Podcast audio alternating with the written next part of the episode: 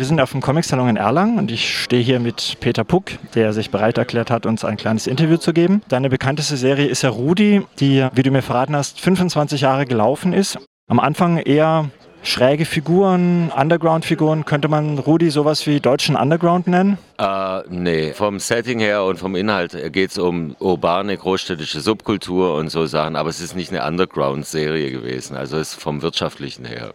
Die Serie ist ja erschienen als monatliche Folge in einem Stadtmagazin. Hast du ein bisschen die Stadtmagazin-Leserschaft, die damals in den 80ern ja, denke ich, eher eine Alternative war, dabei bewusst im Auge gehabt oder war es einfach dein eigenes Umfeld, was du als Figuren in die Serie geholt hast? Es war in mehreren Stadtmagazinen und nicht nur in einem. Ich habe nie in einer Großstadt gewohnt, aber da spielt halt in so einer fiktiven deutschen Großstadt spielt die Serie. Was ich aber da eingebaut habe, das waren eher Sachen, die ich in den 80ern in Tübingen beobachtet habe. Tübingen hatte eine sehr aktive Underground Musikszene, so Applehaus. Und äh, es gab vier Konzerte die Woche und sowas. Die Leute erzählen mir immer, sie erkennen ihre Großstadt da wieder.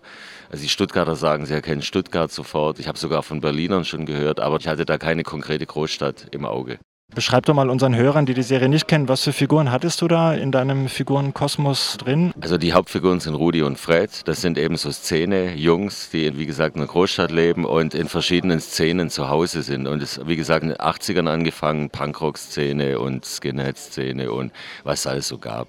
Und da spielen die Geschichten, zumindest so die frühen. Und wie hat sich die Serie entwickelt? 25 Jahre ist ja eine wahnsinnige lange Zeit, um mit den gleichen Figuren zu leben, kontinuierlich. Hast du die Figuren absichtlich verändert oder wie würdest du so im Rückblick sagen, was hat sich getan in der Serie als Entwicklung? Ich weiß gar nicht, ich glaube, es sind sogar mehr wie 25 Jahre. Ich habe 85 die erste Seite gezeichnet und ich kann ganz schlecht Kopf rechnen, also kann man selber ausrechnen, wie, wie alt es ist.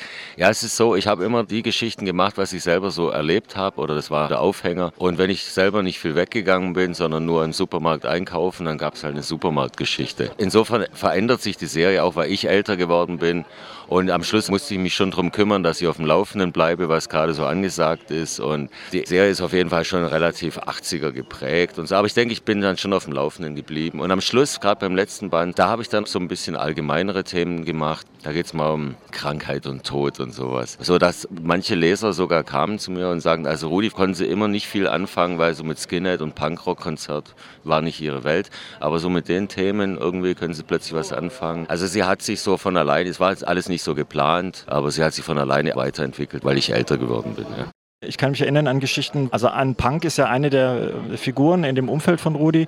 Es geht öfters auch um Skinheads oder Rechte, die irgendwie die Geschichten bedrohen. War dir das ein Anliegen? Hattest du das Gefühl, das ist auch ein bisschen eine Message oder kam das einfach aus deinem persönlichen Umfeld raus? Also Rudi ist sehr stark geprägt von sehr schwarzem Humor und äh, die allererste Rudi-Geschichte handelt schon von Neonazis, Skinheads und ich war überhaupt, glaube ich, der erste deutsche Comic, der überhaupt Skinheads als Charaktere hatte und das hatte dann auch zur Folge, dass ich in sehr vielen faschistischen Underground-Magazinen abgedruckt wurde, illegalerweise, also ungenehmigt, mit geänderten Texten. Also ich habe die Magazine vorliegen aus Holland, Belgien und so weiter, weil die haben halt gern Rudi genommen, die Texte geändert, weil da eben Nazis vorkamen und so, was mich relativ schockiert hat. Nein, ich fand es einfach ein interessantes Phänomen und als gerade für schwarzen Humor gut brauchbar. Natürlich ist da ein Anliegen dahinter, ist klar. Aber ich mache nicht so direkte Aussagen. Das ist gut, das ist schlecht. Ich mache das sehr ironisch und bei Ironie ist halt immer das Problem, du kannst es halt auch andersrum verstehen, wenn du willst. Du hast mir verraten, du bist nicht nur von rechter Ecke kopiert oder kritisiert, sondern auch von linker Ecke kritisiert worden. Über was haben sich deine Leser geärgert oder wo gab es besonders viele Reaktionen? Also ich bin nie aus der rechten Ecke kritisiert worden. Ich hatte immer Angst, dass die Jungs mal kommen, weil es halt schon eben linke Ausrichtung war. Aber da kam nie was aus der Ecke. Teilweise habe ich böse Briefe bekommen und Faxe, anonyme Faxe, eben aus linksradikalen Ecke oder aus der Hardcore-Frauenfraktion. Die härteste Reaktion war, das war sagen wir mal, ein Gag über Kindesmissbrauch in der Geschichte, wo ich mir auch lange überlegt habe, ob ich den machen soll. Das war schon grenzwertig. Aber ich wollte einfach darauf hinweisen, es war eine Geschichte über Weihnachten und ich wollte einfach, meine Idee war eigentlich, auch an Weihnachten werden Kinder missbraucht in der Familie. Aber es gibt eben einen Haufen Leute, die relativ humorfern sind und auch mit Ironie nichts anfangen können. Und die halt denken, sobald das im Kontext von einem funny Comic vorkommt, das Thema, machst du dich darüber lustig und verharmlost das. Und da habe ich sehr böse Briefe bekommen. Du bist hier auf dem Comic-Salon, um deinen neuesten Rudi-Band zu signieren, also den Sammelband, wo dann immer diese gesammelten Stadtmagazin-Geschichten drin sind. Hast mir aber verraten, dass du mit Rudi aufgehört hast, von einem Weilchen schon. Warum? Oder hast du eine neue Serie? Was ist da passiert?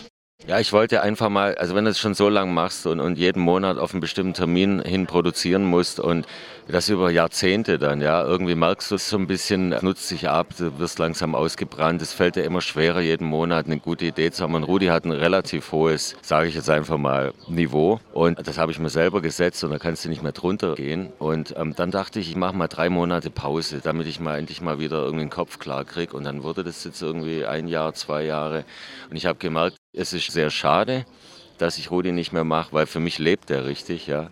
Das ist wie, als ob ich ihn umgebracht hätte. Andererseits bin ich immer noch brutal erleichtert, dass ich diesen furchtbaren Druck los bin, weil das Comiczeichnen ist nicht so eine lustige Angelegenheit, wie man sich das immer vorstellt. Ich sitze nicht zu Hause und lache den ganzen Tag. Das war immer die Hölle, jeden Monatsanfang eine Idee haben zu müssen. Und dann kommt die manchmal und ist okay, und, aber manchmal kommt sie auch nicht. Und dann wird es eine echte Quälerei. Und das war mir auf Dauer dann irgendwie zu viel. Und jetzt mache ich andere Sachen, die mir leichter fallen, wo ich weitaus weniger Stress habe. Du hast ja auch immer Werbung gemacht und Cover für Konzerte oder für CDs und Platten. Bist du in der Ecke noch unterwegs oder hast du auch neue Comic-Ideen? Ich mache jetzt nur Comics und Cartoons, aber eben als Auftragsarbeiten, hauptsächlich für Firmen, firmeninterne Kommunikation und so Sachen. Oder auch für Brot für die Welt arbeite ich und für die Arbeiterwohlfahrt und so Sachen. Und da mache ich aber auch nur Comics und Cartoons und teilweise, die sind natürlich nicht so krass wie Rudi, aber manchmal bin ich sehr überrascht, wie weit ich dann doch gehen kann. Da ist es natürlich so, gut, da hat das letzte Wort natürlich der Kunde, der dann sagt, nee, also das, der Gag ist uns zu hart, aber ich bin manchmal überrascht, was sie dann doch nehmen. Was hat dir mehr Spaß gemacht damals beim Rudi? Du hast ja Texte und Zeichnung beides gemacht. Wo lag eher deine Lieblingsseite? Es wurde immer ein bisschen gewitzelt, Rudi wäre sehr textlastig und manchmal werden die Figuren von den Textblöcken etwas an den Rand gequetscht. Kann man vermuten, dass das Texten dir mehr Spaß gemacht hat oder kann man das so nicht sagen? Mir hat weder noch Spaß gemacht. Das ist knallharte Arbeit, junger Mann, ja. Das ist kein Spaß. Nein, mir hat beides Spaß gemacht. Aber es stimmt, also Rudi ist, glaube ich, weltweit der Comic mit dem meisten Text und ich bin wirklich ein faulerer Zeichner und ich dachte, ja, okay, wenn du jetzt mehr Text hast, dann musst du weniger zeichnen. Also meine Fans sagen, sie lesen gern viel Text und er lohnt sich auch zu lesen. ist ja nicht nur um den Platz Platz zu füllen. Aber es ist natürlich extrem schwer lesbar, ist mir schon klar. Aber Spaß gemacht? Nein, es macht Spaß, wenn es funktioniert. Wenn du weißt, ich habe jetzt einen super Gag, die Zeichnung ist gut, dann macht es richtig Spaß. Und wenn du merkst, ey, scheiße, das klappt jetzt doch nicht so, wie ich das wollte, dann macht es keinen Spaß. Herzlichen Dank, Peter Puck, für das Interview. Danke, ich bedanke mich auch.